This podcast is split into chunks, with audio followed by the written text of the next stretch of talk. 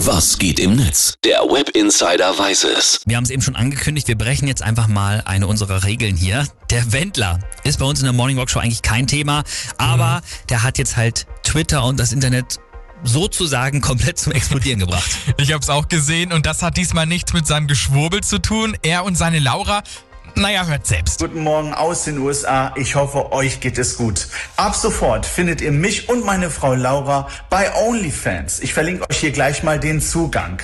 Dort gibt es ganz private und intime Details. Schaut vorbei, ich würde mich freuen. Euer Micha der Mischa. Ja, das ist schon ein dickes Ding. Also ja. für alle, die jetzt keinen Plan von OnlyFans haben, da werden ja erotische, meist aber sogar auch pornografische Inhalte gepostet.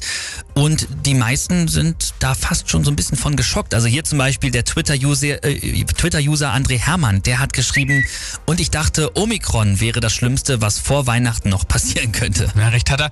Was kostet es denn, wenn ich die Fotos und Videos der beiden jetzt sehen will? Also 34 Dollar, knapp 30 Euro sind das. Und wir haben natürlich jetzt rein aus Recherchezwecken mal reingeschaut, ja. Aktuell gibt's da noch nicht so wirklich viel zu sehen, aber so richtig losgehen soll es wohl auch erst heute. Kann man ja nur gespannt sein, aber so einen traurigen Beigeschmack hat das schon ein bisschen, finde ich. Also es wirkt halt stark nach, wir brauchen schnell ganz viel Geld und der Wendler hat ja auch in Deutschland eine Million Steuerschulden, glaube ich. Ja, und das sieht auch der User die schon wieder auf Twitter so. Schreibt nämlich, uff, echt keine Worte mehr für Loverboy, Loverboy Wendler, der übrigens seine 30 Jahre jüngere Frau halt für sich auf den sozusagen digitalen Strich schickt, weil er seine Karriere und auch ihre Karriere mit rechter Propaganda und Verschwörungswahn ruiniert hat und andersrum jetzt halt kein Geld mehr verdienen kann.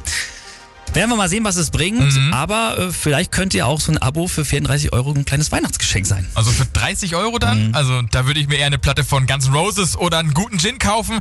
Aber muss jeder ja selber wissen, ne? Das stimmt.